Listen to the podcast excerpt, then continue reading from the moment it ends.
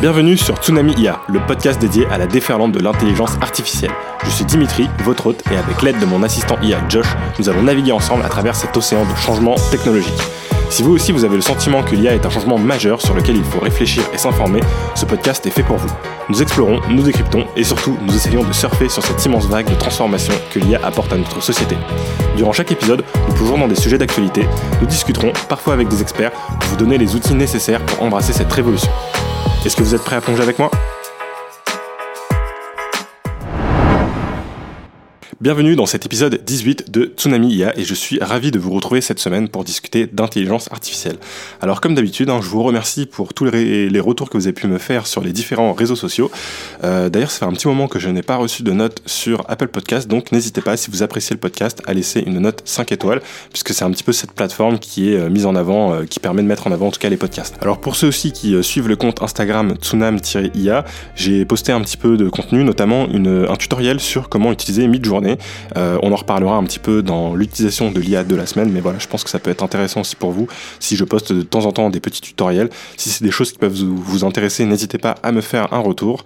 Euh, comme ça, j'essaierai d'en faire un petit peu plus. Je l'ai pas posté sur YouTube, à voir si ce serait pertinent ou pas. Alors après, c'est vrai que je l'ai fait au format euh, portrait, donc bon, à voir si ce serait quelque chose qui pourrait être intéressant sur YouTube. Et d'ailleurs, en parlant de YouTube, j'ai constaté que vous êtes de plus en plus aussi à suivre la chaîne Tsunami IA sur YouTube, qui est tout simplement retransmet euh, les podcasts. Et c'est vrai que j'étais plutôt étonné puisque je pensais que la, majorité des personnes allaient écouter sur euh, les plateformes un peu traditionnelles de podcasts, mais on a quand même à peu près 10-15% euh, de, l'audience hein, qui écoute sur, sur YouTube.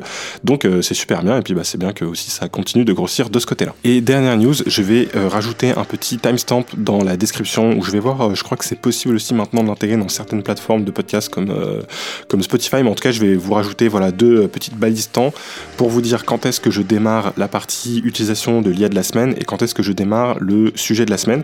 Comme ça, si jamais la partie news ne vous intéresse pas, vous pourrez passer directement à ces sections du, podcast.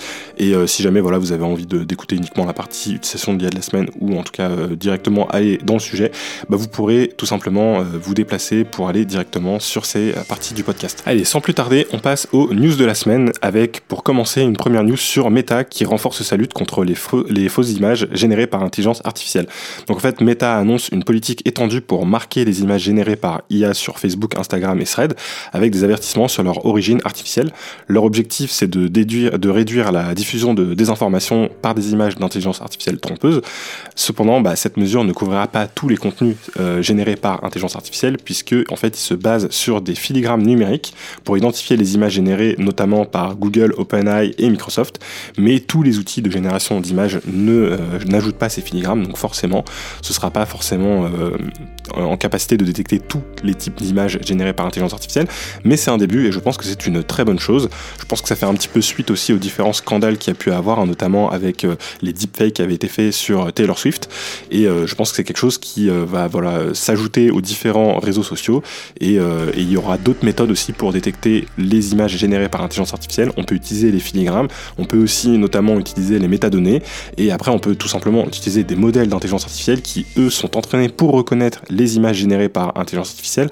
Donc même si là on se retrouve avec un peu une lutte entre des euh, modèles d'intelligence artificielle qui essaient de détecter des euh, images générées par d'autres modèles, c'est toujours un petit peu compliqué et ce sera jamais parfait, mais en tout cas ça va permettre, je pense, de faire un gros progrès là-dessus. Et c'est quelque chose d'assez essentiel en attendant qu'on ait des systèmes un peu plus robustes. Je pense notamment à des systèmes qui utiliseraient le chiffrement ou la blockchain et qui nous permettraient vraiment de s'assurer que des images n'ont pas été euh, générées par IA ou même modifiées par intelligence artificielle, parce que voilà, ça peut être aussi euh, tout simplement des modifications euh, un petit peu plus élaborées que ce qu'on pouvait faire à l'époque avec Photoshop. Est-ce que l'IA va vous aider à trouver votre job de rêve? Bah, C'est la question qu'on va soulever avec la prochaine news qui concerne LinkedIn qui est en train d'introduire un chatbot IA pour accélérer la recherche d'emploi. En fait, ils lancent une nouvelle fonctionnalité pour leurs utilisateurs premium qui euh, offre une assistante propulsée par l'intelligence artificielle de OpenAI pour faciliter la recherche d'emploi. Donc en fait, le chatbot il va être capable de regarder les informations de votre profil, mais aussi celles de l'entreprise pour pouvoir répondre à des questions et vous aider sur votre recherche. Il peut par exemple répondre à la question suis-je adapté à ce rôle? Ça va vous aider à mieux cibler vos recherches d'entreprise et puis aussi à obtenir des informations un peu plus concrètes sur l'entreprise qui a posté euh, l'annonce de recherche d'emploi. Donc je pense que c'est des pratiques qu'on va voir apparaître de plus en plus, que ce soit du côté des recruteurs comme du côté des employeurs. L'intelligence artificielle, elle est toujours hyper efficace pour traiter énormément de données. Donc on peut très bien imaginer euh, des intelligences artificielles utilisées pour faire du triage de CV par exemple. Et de l'autre côté, on peut aussi imaginer bah, des intelligences artificielles qui vont vous aider à trouver l'entreprise idéale, ou en tout cas le poste idéal par rapport à vos propres compétences. Donc je suis pas très étonné que LinkedIn mette ce genre de choses en place. D'autant plus qu'avec le partenariat de Microsoft avec OpenAI, c'est quelque chose qui leur permet d'accéder à ChatGPT et donc du coup de bénéficier aussi de la puissance de ce euh, large language model pour euh, ajouter ce genre de fonctionnalités dans leurs outils. Est-ce que vous avez pris le métro londonien entre le mois d'octobre 2022 et le mois de septembre 2023 Eh bien si c'est le cas, vous avez été analysé par l'un des 11 algorithmes de surveillance de comportement et de mouvement et de langage corporel qui a été utilisé dans une des stations euh, du métro londonien. Donc ils ont généré plus de 44 000 alertes avec ces algorithmes. Leur objectif en fait c'est de détecter des comportements qui pourraient être suspects par exemple, ou des personnes qui pourraient aller sur les voies du métro, ou simplement des personnes qui frauderaient le métro. Et donc avec ces différents algorithmes, ils ont essayé d'analyser toutes les images des caméras de surveillance qu'il y avait dans la station de métro pour pouvoir justement déterminer ce type de comportement. Alors forcément, euh, ils en ont déduit qu'il y avait des petits problèmes des fois avec certains types de détection, ils avaient pas mal de faux positifs, puisque sur les 44 000 alertes qui ont été générées, il y en a en fait que 19 000 qui ont été communiquées aux personnes avec pas mal de faux positifs. Ils ont également essayé d'affiner le modèle en tout simplement faisant intervenir des policiers qui ont euh, utilisé des armes pour euh, voilà, essayer de faire des détections plus précises des armes à feu par exemple, ou des couteaux ou ce genre d'armes. De, voilà. Donc forcément les experts sont un petit peu inquiets par rapport à la confidentialité qu'il peut y avoir derrière ce genre d'usage, hein. surtout que bah, voilà, les personnes qui ont été filmées par ces caméras de surveillance, je pense qu'elles n'étaient pas forcément toutes au courant du fait qu'elles allaient être utilisées pour derrière entraîner des modèles. Donc voilà, je sais pas si ce genre de choses viendra prochainement aussi également en France, mais voilà, c'est vrai que le problème qu'on a avec ces caméras de surveillance, c'est qu'elles peuvent être de très bons candidats pour traiter de la donnée qui va être derrière analysée par des intelligences artificielles pour bah, faire éventuellement de la surveillance. D'un côté, on peut avoir euh, ce genre de situation où ça peut effectivement euh, détecter des situations dangereuses, par exemple quelqu'un qui serait sur les voies du métro, et cette partie-là, bah, je pense que ça posera de problème à personne et c'est assez pertinent.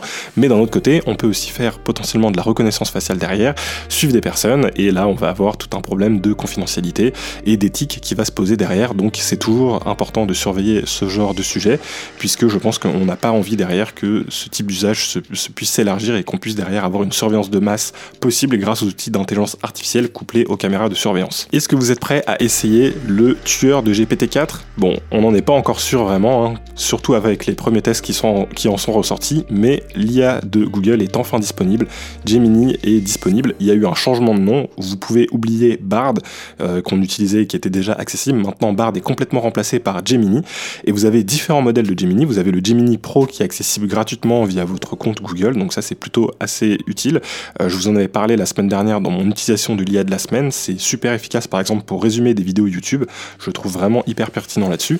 Maintenant, euh, sur le reste des tests, je pense qu'il n'est pas forcément encore tout à fait au niveau d'un GPT-4. Mais voilà, c'est intéressant de voir que là, on a un vrai concurrent de GPT-4 qui arrive dans la danse avec cette IA de Google qui arrive.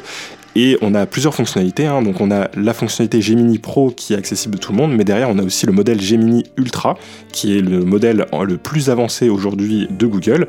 Et euh, pour ça en fait vous allez euh, juste avoir besoin de prendre un abonnement euh, qui s'appellera Gemini Advance, qui n'est pas encore disponible en France. Pour l'instant il est disponible dans je crois 100 pays à peu près, mais, mais la France ne fait pas partie de ces pays-là. Si vous voulez l'installer, vous allez être obligé de vous créer un compte Google avec un VPN aux États-Unis ou dans un pays qui euh, dispose de ce Gemini.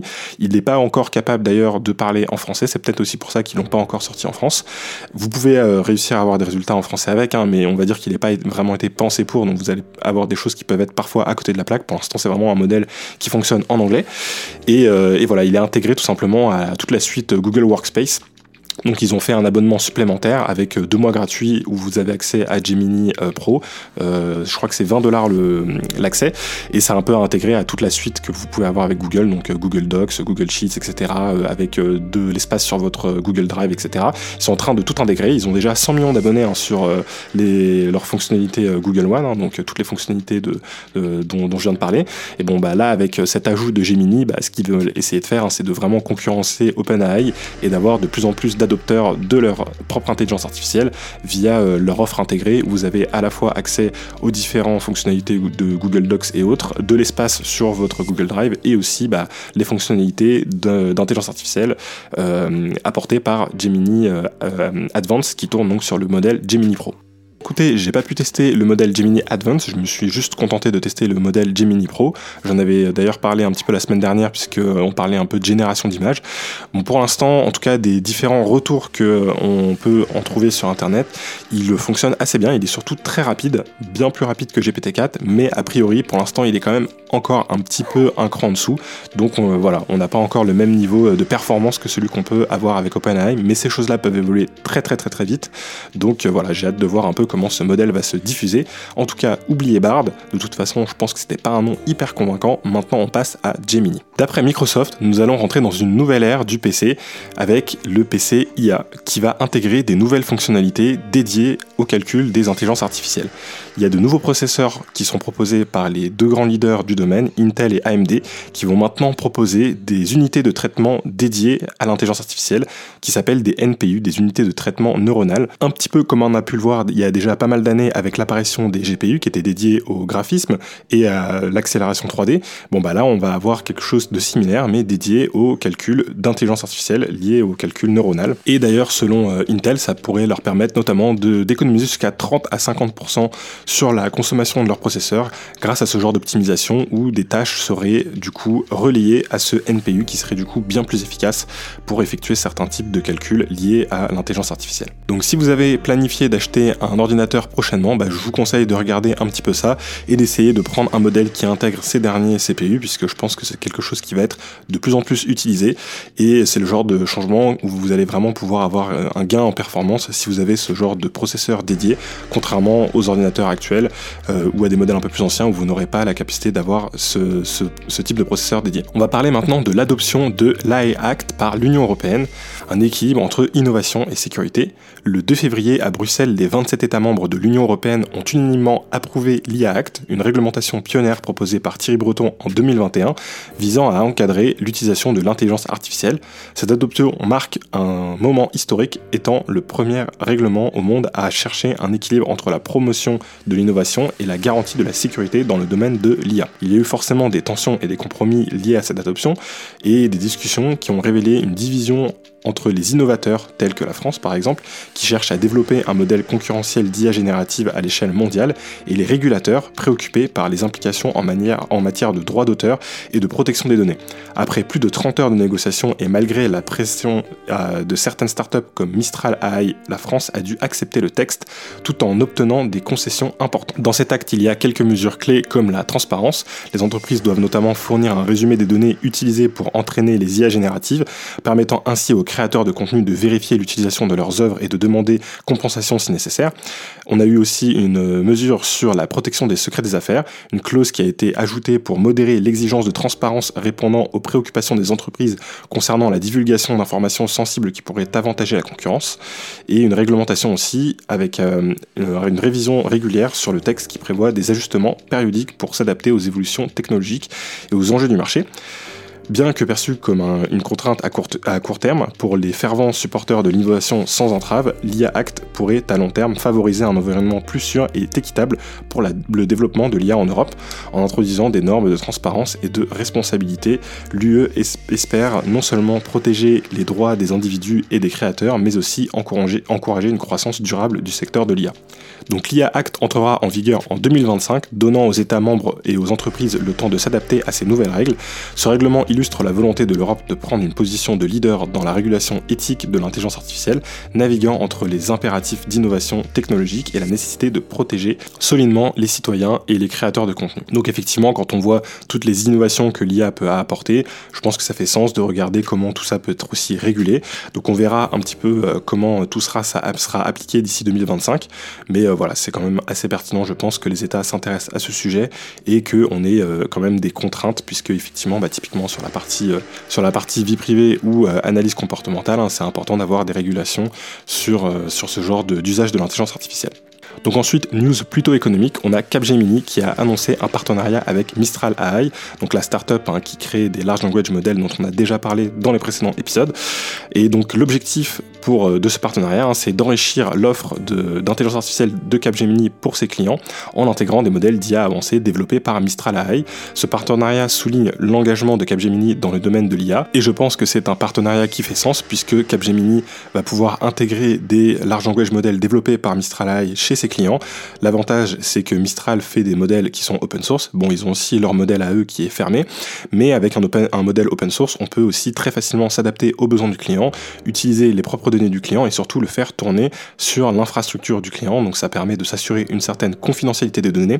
Donc je pense qu'il va y avoir de nombreuses entreprises qui vont s'intéresser à ce partenariat et pour lesquelles ce sera très pertinent d'intégrer des modèles de Mistral qui sont euh, potentiellement open source hein, à leur fonctionnalité ou même bah, de travailler avec euh, les modèles euh, de Mistral un peu plus avancés qui eux du coup ne sont pas encore disponibles de façon open source. Et toujours dans les partenariats, on a l'entreprise française Okin qui va faire un partenariat avec AWS, donc Amazon. Hein. Okin c'est une entreprise qui a été fondée en 2016 par un médecin chercheur clinicien et par un chercheur en machine learning en biologie. Cette jeune startup est un peu pionnière dans le domaine de la santé et elle s'associe avec Amazon Web Services, donc AWS, pour améliorer la découverte de médicaments, accélérer les essais cliniques et avancer les diagnostics via l'IA générative. Cette collaboration vise à tirer parti des capacités de calcul intensifs et des services cloud d'AWS pour développer des outils de diagnostic et identifier de nouveaux traitements plus efficaces. Donc un petit peu comme on a pu voir des partenariats entre Microsoft et OpenAI. Aujourd'hui, pour euh, faire avancer l'intelligence artificielle, c'est important d'avoir des grosses infrastructures et d'avoir des serveurs capables de faire des calculs pour améliorer les modèles. Et donc, bah, on a euh, OpenAI qui utilise un petit peu l'infrastructure de Microsoft pour ChatGPT. Et ben là, de façon similaire, on va avoir cette société Hawkin qui va utiliser l'infrastructure d'Amazon pour améliorer ses modèles dans le domaine de la médecine. Ensuite, on passe en Allemagne avec des chercheurs qui ont développé un système de machine learning capable de formuler des théories scientifiques avancées évoquant la méthode de raisonnement d'Albert Einstein. L'idée, c'est que le système recrée virtuellement la démarche de grands scientifiques qui, à partir d'observations isolées, ont établi des théories universelles régissant des phénomènes naturels.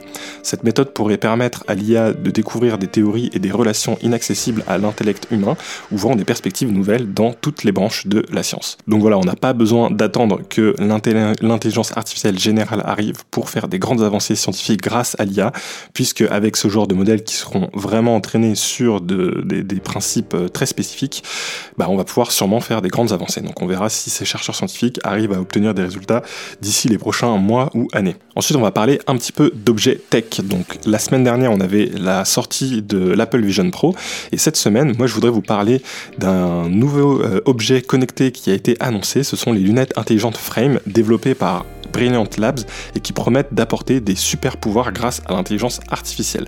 Donc comment ça fonctionne exactement? Donc c'est des lunettes qui vont euh, intégrer des fonctionnalités comme la reconnaissance vocale, qui vont intégrer aussi euh, de l'affichage directement sur la lentille de la lunette.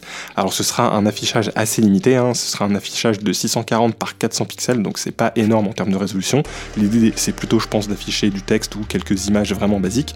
Et en plus cet affichage il sera seulement sur euh, un, un rayon de 20 degrés, donc ce sera vraiment voilà, assez central dans votre vision. Mais par contre, l'avantage, c'est que ça ressemble vraiment à des lunettes. C'est pas des lunettes qui, euh, c'est pas un casque, c'est pas quelque chose de gros. Et, euh, et, que ce sera du coup connecté à différents modèles d'intelligence artificielle, notamment au modèle de OpenAI.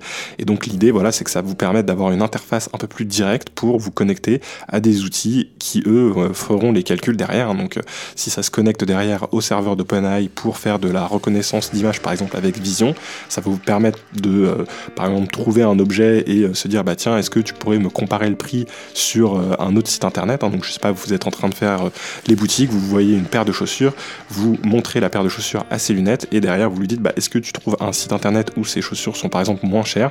Vous pourrez voilà avoir un usage un peu quotidien de l'intelligence artificielle grâce à ces lunettes.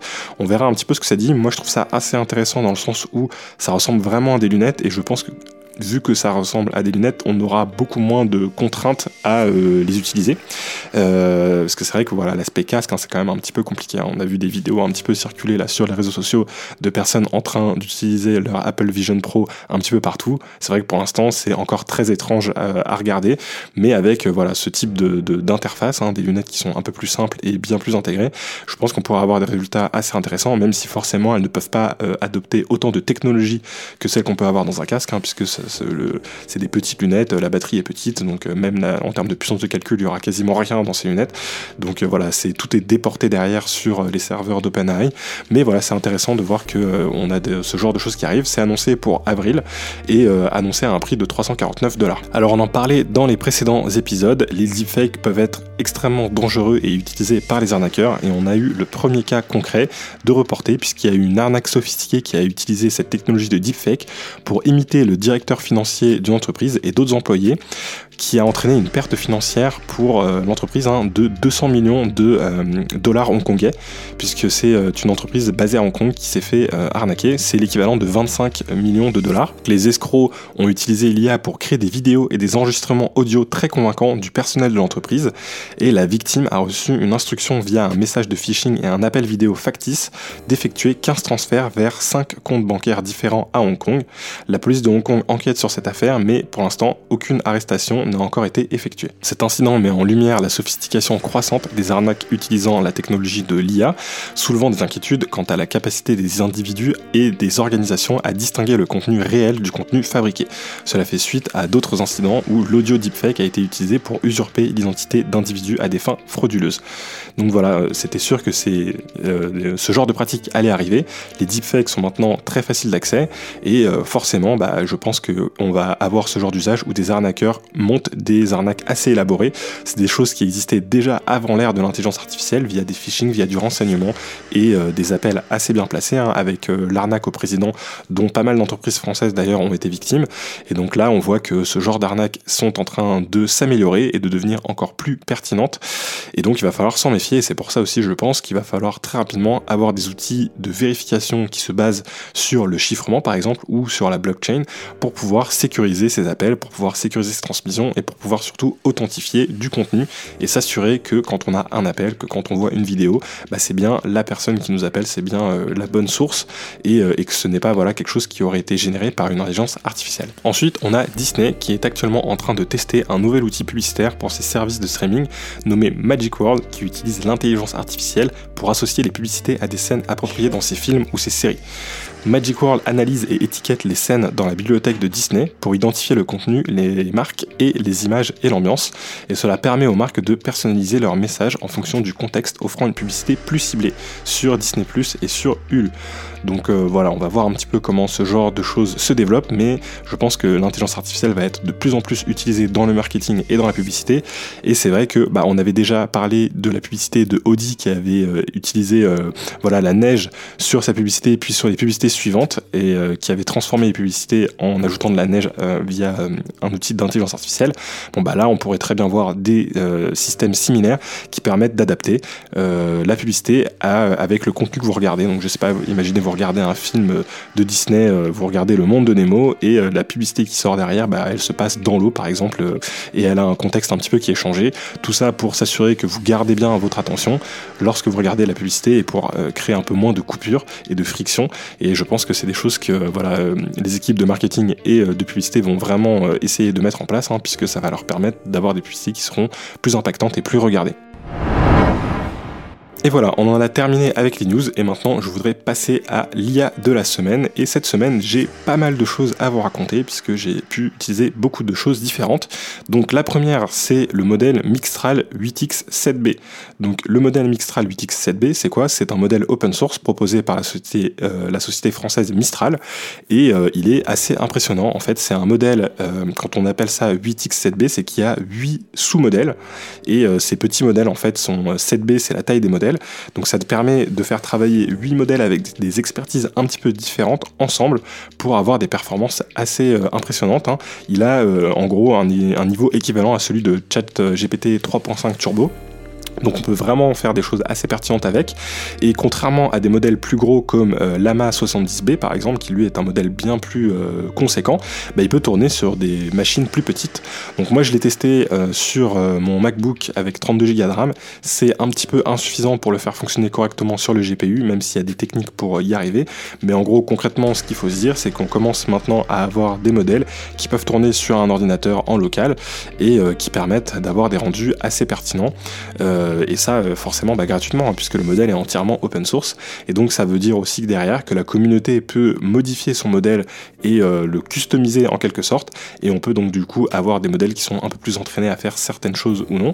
Si ce genre de choses vous intéresse, hein, moi je vous conseille d'aller sur le site Hugging Face, qui est un petit peu le gros site de la communauté des large language models et globalement de la communauté de l'intelligence artificielle en open source.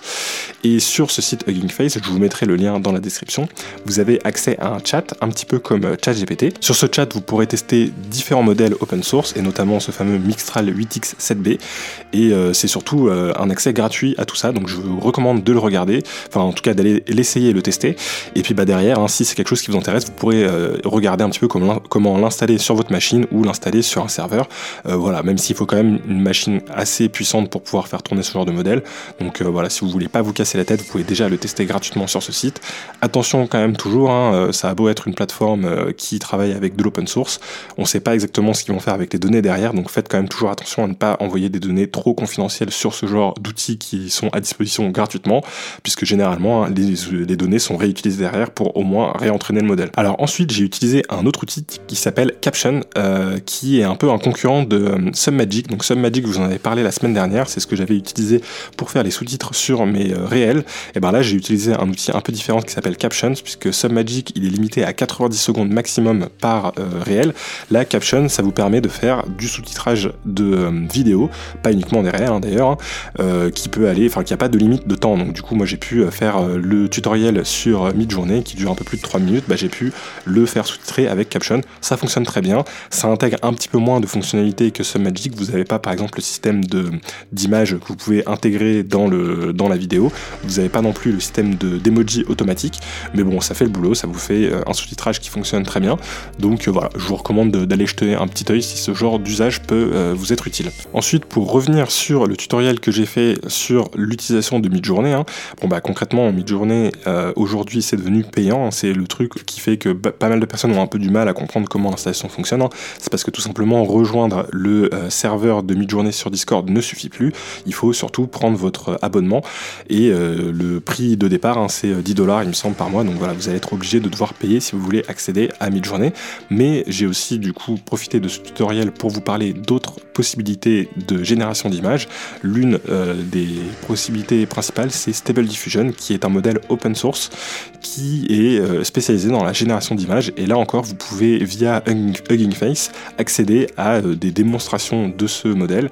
Ça va prendre un petit peu plus de temps que de générer du texte avec le modèle de chat que Hugging Face a mis en place, mais ça va vous permettre de générer une image euh, voilà, en quelques secondes et de tester différents modèles de Stable Diffusion, différents aussi euh, euh, fine tuning, hein, puisque le modèle Stable Diffusion, bah, il peut être euh, entraîné à faire certains styles d'images. Donc par exemple, vous pouvez avoir un Stable Diffusion qui est spécialisé dans la génération d'images qui ressemblent à des cartoons, ou d'images qui ressemblent à des mangas, euh, ou d'images qui sont photoréalistes. Vous pouvez choisir votre sous-modèle euh, spécifique qui a été entraîné par la communauté pour derrière générer vos images.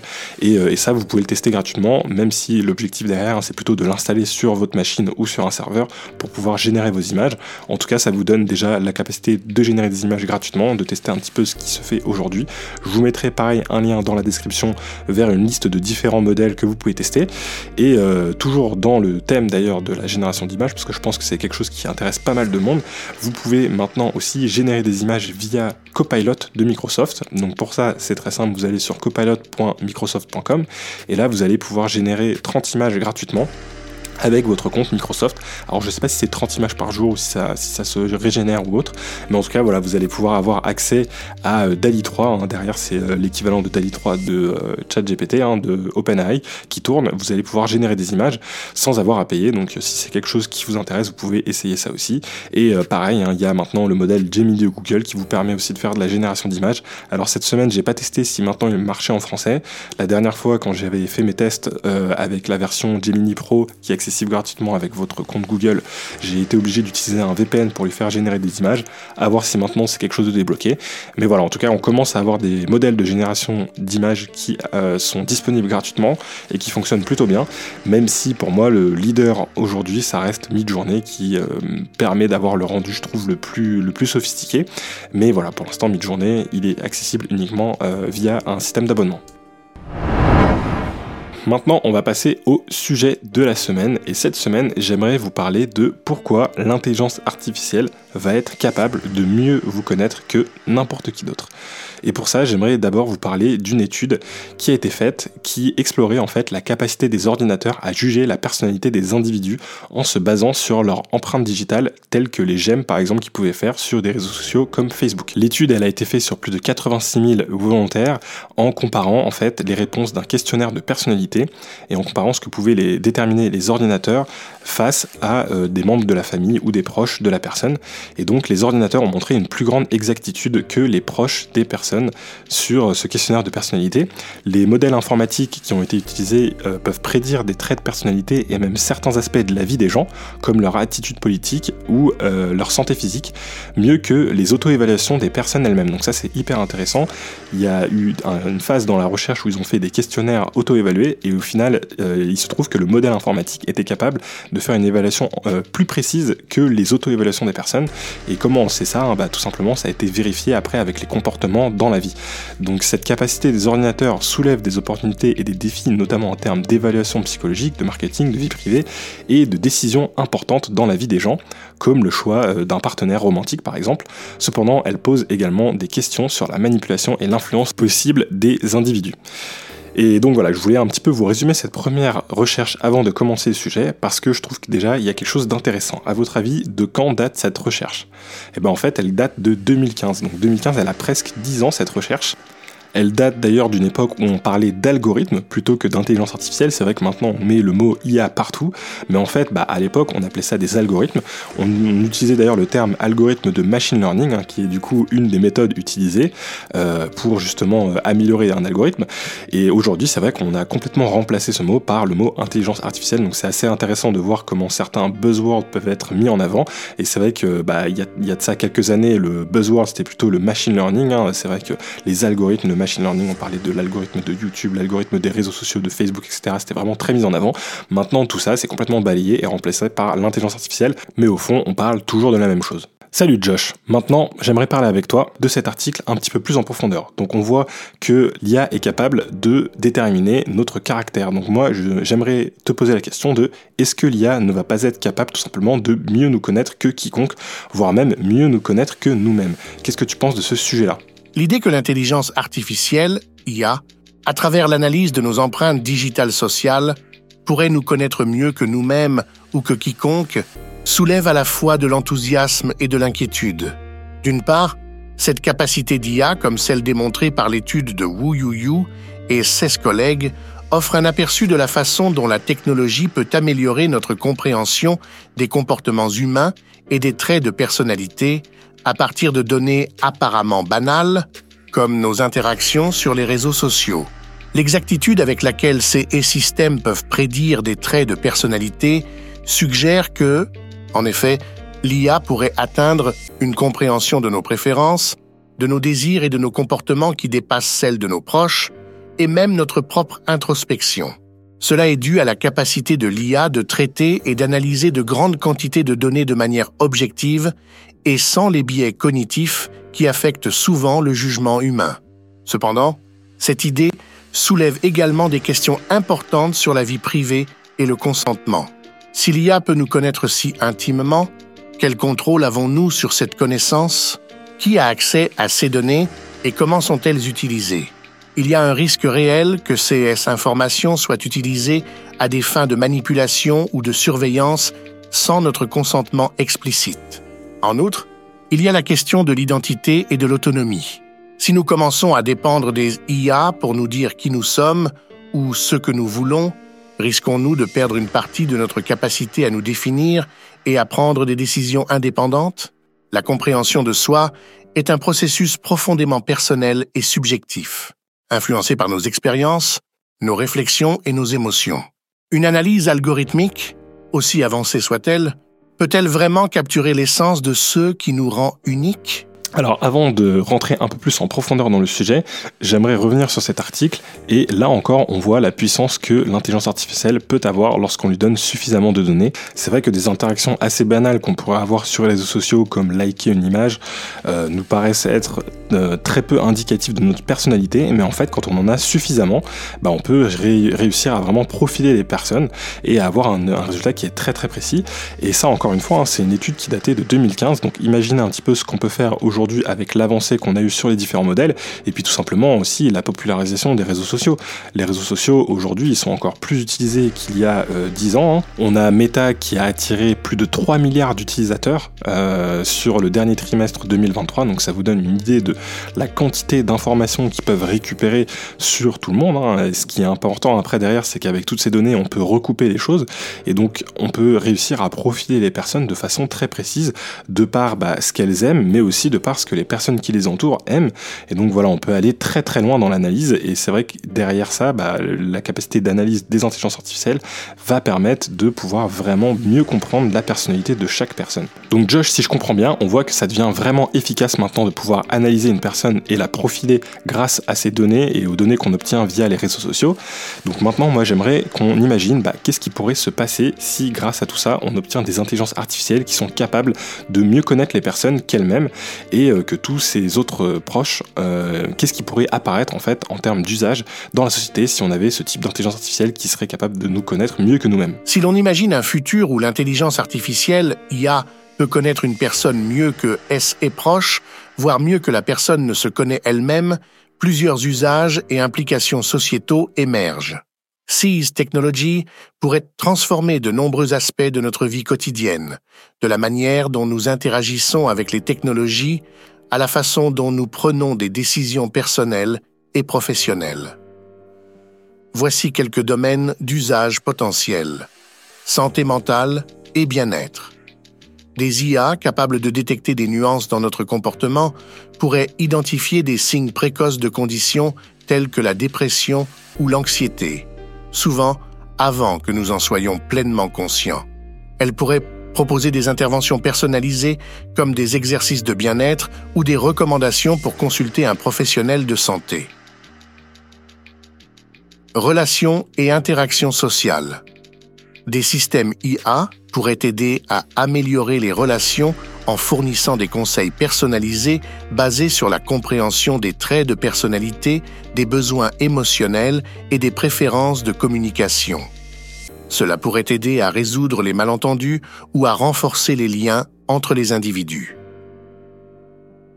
Éducation et développement personnel. Dans le domaine de l'éducation, des IA pourraient offrir des parcours d'apprentissage personnalisés qui s'adapte non seulement au niveau de compétences de l'élève, mais aussi à sa personnalité, à ses intérêts et à ses méthodes d'apprentissage préférées, potentiellement augmentant l'engagement et l'efficacité de l'apprentissage. Recrutement et gestion des carrières. Les employeurs pourraient utiliser l'IA pour mieux comprendre les candidats et les employés allant au-delà des compétences techniques pour évaluer l'adéquation culturelle, la motivation et le potentiel de leadership. Cela pourrait conduire à des placements plus précis, améliorant la satisfaction au travail et la productivité. Marketing et publicité. Avec une compréhension approfondie des préférences et comportements des consommateurs, les entreprises pourraient personnaliser les messages publicitaires et les offres de produits de manière extrêmement ciblée, augmentant l'efficacité du marketing tout en réduisant le spam et les perturbations pour les consommateurs. Développement de produits et services. Les produits et services pourraient être conçus ou adaptés pour répondre aux besoins et désirs spécifiques des individus en se basant sur une compréhension profonde de leur personnalité. Cela pourrait aller des applications de fitness personnalisées aux assistants numériques qui s'adaptent à nos humeurs et préférences. Vie privée et éthique. L'augmentation de la capacité des IA à nous connaître intimement soulève des questions éthiques et des préoccupations en matière de vie privée. Comment ces données sont-elles collectées et utilisées? Qui a accès à ces informations et comment sont-elles protégées?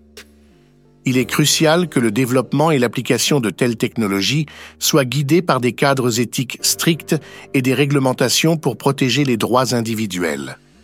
En résumé, l'avènement d'IA capable de nous connaître mieux que nous-mêmes, offre des possibilités transformatrices pour la société, mais il exige également une réflexion approfondie sur les implications éthiques, la sécurité des données et la gouvernance pour s'assurer que CS technologies servent le bien-être général et respectent notre autonomie notre vie privée. Donc c'est vrai effectivement que comme Josh l'évoque, hein, si demain on arrive à avoir des modèles d'intelligence artificielle qui nous connaissent mieux que nous-mêmes, bah, ça va permettre de personnaliser énormément de choses. Ça va permettre de personnaliser, personnaliser des conseils sur la santé par exemple. Hein. On pourrait euh, avec euh, des informations bah, savoir un petit peu comment euh, aider la personne sur les problèmes de santé qu'elle pourrait avoir vis-à-vis de ses comportements. On pourrait même imaginer des informations qui rajouteraient le patrimoine génétique de la personne, puisque bah, aujourd'hui c'est devenu assez peu cher de faire un test génétique. Et d'ailleurs, bah, il faut pas oublier que quand vous faites ce type de test, hein, il y a pas mal de sites internet qui proposent ce type de test, bah, techniquement, vous donnez une copie de tout votre patrimoine génétique à une entreprise privée. Donc voilà, je sais pas si vous êtes à l'aise avec ça ou pas, mais euh, c'est le genre de choses avec lesquelles on peut euh, tirer beaucoup d'informations. On pourrait trouver des maladies spécifiques, votre euh, potentielle capacité à attraper certaines maladies, à avoir certains soucis de santé. ça d'ailleurs une information, je pense qu'on n'aimerait pas qu'elle se retrouve dans les mains d'une assurance. Hein, typiquement, imaginez si une assurance bah, avait une copie de votre patrimoine génétique elle pourrait dire bah, votre franchise d'assurance va augmenter car vous avez 80% de chances d'être diabétique passé 70 ans. Bah, imaginez ce genre de choses-là, ça donnera pas vraiment envie. Mais c'est vrai que si on est plus sur l'aspect prévention et conseil, bah, ça peut être très pertinent d'avoir une intelligence artificielle qui nous connaît très bien et qui pourra du coup bah, nous aider à avoir une, bonne santé grâce à ses conseils et, euh, et voilà grâce à justement bah, les données qu'elle a sur, sur nous.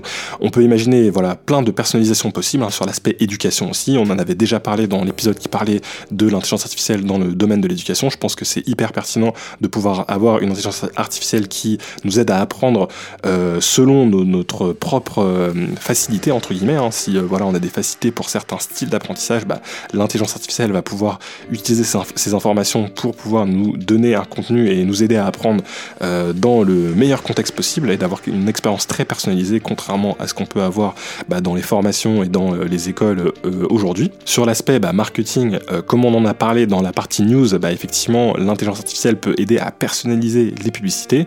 Et donc c'est vrai que bon bah là, c'est plutôt plutôt négatif, j'ai envie de dire Mais malheureusement, on va avoir des publicités qui vont être de plus en plus ciblées et pertinentes. Bon, alors après, ça peut être aussi une bonne chose en soi, hein, puisque ça peut nous aider euh, parfois à avoir le bon produit au bon moment.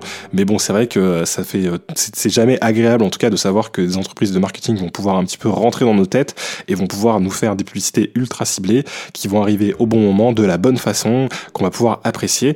Et ça me rappelle un petit peu bah, le, tout premier épisode qu'on avait fait où je parlais des deepfakes de grands acteurs. Hein.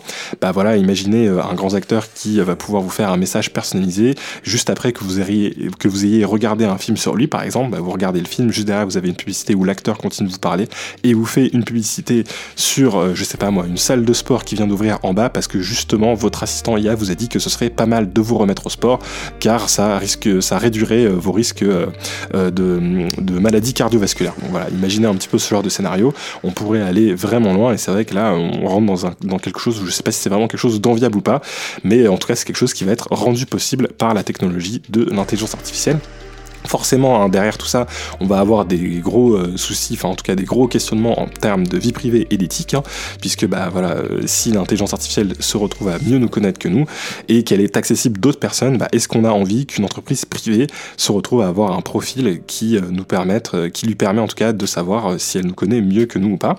Alors une des choses que j'ai pas précisé dans l'étude sur laquelle le sujet se base un petit peu hein, c'est que les personnes étaient volontaires et donc du coup les personnes qui ont participé à l'étude elles ont volontairement donné pas mal d'informations. Donc euh, elle date de 2015. À l'époque, il y avait pas mal de groupes et de pages sur Facebook. Et généralement, quand on crée son compte, on se mettait à liker pas mal de pages et de groupes. Et en fait, c'est avec ces informations-là et ce type de like-là qui sont hyper euh, intéressants en termes de données qu'elle arrive à euh, détecter le profil d'une personne. Donc c'est vrai que c'était une approche assez directe. Hein. Forcément, bah, si vous avez liké la page de certains artistes, voire même de certains groupes politiques, de certaines villes ou autres où vous avez pu voyager, par exemple, bah, forcément c'était très euh, très pertinent pour derrière vous profiler. Aujourd'hui, euh, Facebook bah, est un peu un peu quand même perdu euh, de de ce type de données puisque enfin toutes les pages etc c'est des choses qui se sont un petit peu perdues, qui sont beaucoup moins utilisées aujourd'hui.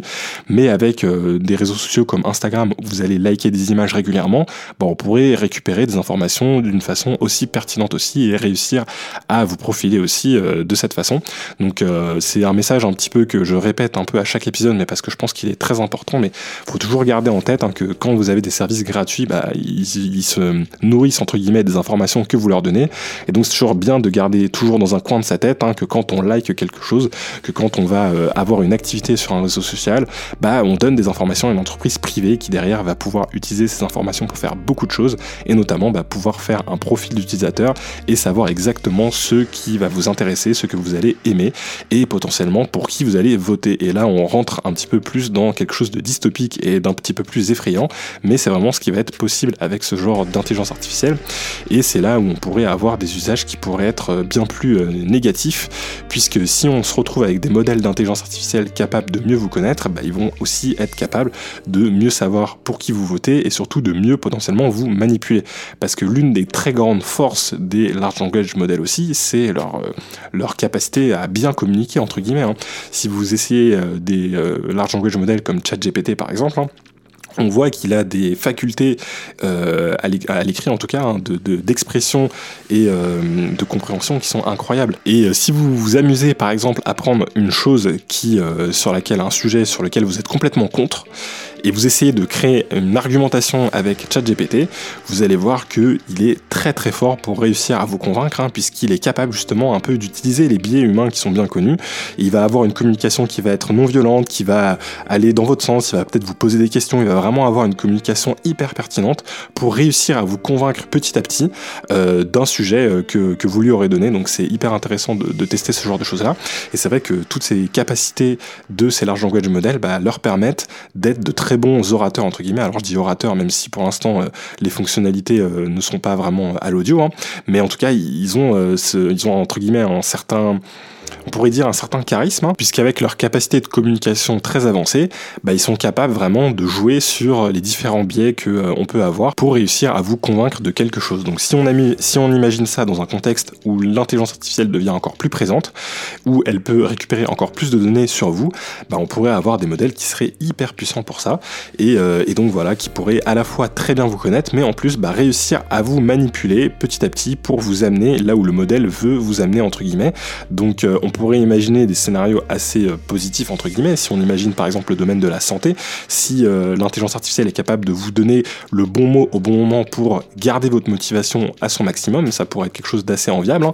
Vous pourriez avoir une sorte de coach, par exemple, qui vous aiderait à suivre vos différentes bonnes habitudes en termes de santé, hein. je sais pas moi, votre sommeil, vos activités sportives, vos différents plats. Elle serait capable, par exemple, si on imagine les lunettes dont on parlait tout à l'heure, qui vont intégrer des utilisations d'intelligence artificielle bah, vous allez au restaurant, vous ouvrez la carte, elle pourrait bah, très intelligemment vous suggérer certains plats euh, plutôt que d'autres, hein, qui seraient des plats plus adaptés à votre régime. Et c'est ce genre voilà de petites manipulations euh, qu'on peut appeler aussi des nudges. Hein. D'ailleurs, il y a un super livre euh, qui s'appelle Nudge sur le sujet. C'est un livre de Cass Sunstein et Richard Toller. Et ce livre, en fait, il explique un petit peu comment on peut utiliser des méthodes douces pour inspirer les bonnes décisions et entre guillemets manipuler les personnes grâce à des biais qui sont bien connus. Alors je vais vous donner un exemple qui est donné dans le livre. Hein. dans les urinoirs d'un aéroport, ils ont mis une petite mouche au centre de l'urinoir. Pourquoi? Bah Pour inciter les hommes qui allaient uriner dans cette urinoir à bien viser le centre de l'urinoir et à éviter d'éclabousser partout.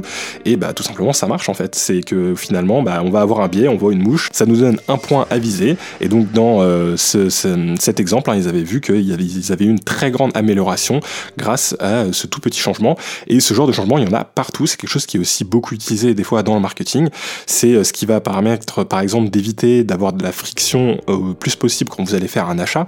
On va essayer à chaque fois de vous faire des petites incitations, des petites incitations qui jouent un petit peu sur des biais bien connus euh, des humains pour voilà vous amener vers un sujet ou un autre. Et euh, ça peut être utilisé de façon bienveillante. Hein. Donc là, par exemple, dans le cadre des urinoirs, c'est plutôt une bonne chose. Mais voilà, ça peut être aussi utilisé dans un mauvais sens. Et donc, il faut quand même se méfier de ce genre de pratique. Et c'est vrai que les intelligences artificielles, je pense qu'elles seraient excellentes pour nous nudger entre guillemets et réussir à nous emmener dans la direction qu'elles, euh, qui serait la direction qu'elles ont visée pour nous. Et donc voilà, là, là-dessus, bah, il y a vraiment des gros choix éthiques, hein, puisque bah, est-ce qu'on a envie euh, d'être euh, intelligemment manipulé par une intelligence artificielle qui en sait beaucoup trop sur nous? Bah, Je sais pas ce que vous en pensez, mais en tout cas, c'est un peu la question que je soulève parce que c'est quelque chose qui va être très rapidement possible. En soi, vous pourriez quasiment le faire aujourd'hui si vous étiez un petit peu volontaire, si vous donnez énormément d'informations, par exemple à ChatGPT, que vous créez votre propre GPT en répondant à énormément de questions sur votre propre euh, euh, personnalité, hein, une sorte de questionnaire de personnalité, mais envoyé à ChatGPT bah, il pourrait derrière vous fournir des conseils très pertinents sur tout et n'importe quoi. Et si en plus vous l'incitez à vous donner des conseils pour bah, améliorer par exemple votre santé, bah, il pourrait vous donner des conseils hyper pertinents. Et euh, voilà, essayer entre guillemets de vous manipuler pour vous amener vers la direction que vous aurez définie avec lui avant. Alors je pense que ce genre de système pourrait être accepté s'il serait entièrement contrôlé par nous-mêmes. Donc si on imagine ce type d'intelligence artificielle qui serait sur son téléphone ou sur son ordinateur, mais uniquement en local, pas euh, connecté à d'autres serveurs euh, auxquels on pourrait du coup donner des informations qui pourraient nous servir un petit peu tous les jours comme un assistant, qui nous aiderait à la fois à nous aider sur des tâches de la vie courante, mais aussi à nous aider bah, euh, sur euh, des habitudes qu'on essaye d'amener ou d'enlever. Hein. Par exemple, il pourrait nous aider à, arrêter de fumer, par exemple, ce genre de choses-là. bon bah voilà, ça serait peut-être pertinent si on a entièrement le contrôle dessus, mais je pense que dès que c'est quelque chose qui sort de notre contrôle, qui passe sur des entreprises privées, là on rentre dans un environnement bien plus dystopique et surtout bah, ça pose un vrai en termes de manipulation euh, des populations. Euh, imaginez si c'est des informations qui peuvent euh, être accessibles d'un parti politique, par exemple. imaginez si des personnes veulent faire passer une loi et utilisent ce genre de nudge et de manipulation couplé à la connaissance qu'ils ont sur les personnes pour réussir à manipuler bah, des élections. Bah, on pourrait avoir de très grands problèmes. Hein. Ça nous ramène au scandale aussi de Cambridge Analytica, hein, où c'était des données qui provenaient de Facebook qui avaient été utilisées pour faire de la publicité ultra ciblée. Pourquoi? Bah Parce qu'ils pouvaient faire des publicités sur des personnes les plus à même d'être convaincues. Et en plus de ça bah, faire des publicités qui étaient bien pertinentes sur un domaine bien particulier euh, qui touchait la personne en question. Et que par exemple bah, si euh, le, le, politicien avait un programme sur euh, le programme de chasse par exemple imaginons que la personne avait liké une page de chasseur bah, lui faire une publicité ultra ciblée en disant si vous votez pour tel candidat bah, la chasse sera interdite. Si vous votez pour cet autre candidat la chasse ne sera pas interdite. Alors là je caricature un petit peu hein, mais voilà ce genre de ce genre de choses pouvaient être faites avec cette publicité ciblée. Et euh, voilà, ça a eu un réel impact sur les élections aux États-Unis. Donc on pourrait imaginer la même chose dans d'autres pays. Et euh, voilà, si on ne prend pas garde, c'est quelque chose qui va pouvoir arriver. Donc euh, voilà, je vais un petit peu conclure là-dessus l'épisode. je vous recommande très chaudement de vous renseigner sur ce livre Nudge. si c'est un sujet qui vous intéresse, peut-être que je referai un épisode du podcast un petit peu dédié à ça pour voilà un petit peu plus dans les, aller dans les détails. Mais, mais voilà, je voulais vraiment évoquer ce sujet parce que c'est vrai que en relisant cette ancienne étude, je me suis dit bah, c'est vrai qu'aujourd'hui on a vraiment euh, une possibilité, hein, c'est que les intelligences artificielles nous connaissent mieux que nous-mêmes et surtout qu'elles puissent éventuellement bah, nous manipuler de façon euh, très très très euh, évoluée. Et donc je pense que c'est intéressant d'amener ce sujet, d'y réfléchir et de rester attentif à ce genre d'usage hein, qui pourrait arriver très prochainement. Donc euh, sur ce, je vous laisse pour cette semaine. N'oubliez pas de faire attention à vos données. Pensez que derrière, elles pourront être utilisées dans 5 ans, dans 10 ans par des intelligences artificielles ultra puissantes pour potentiellement vous manipuler. Donc c'est pas pour vous faire peur, mais voilà, gardez-le en tête quand même. Et, euh, voilà, jusque là, bah, prenez soin de vous et je vous dis à la prochaine. Ciao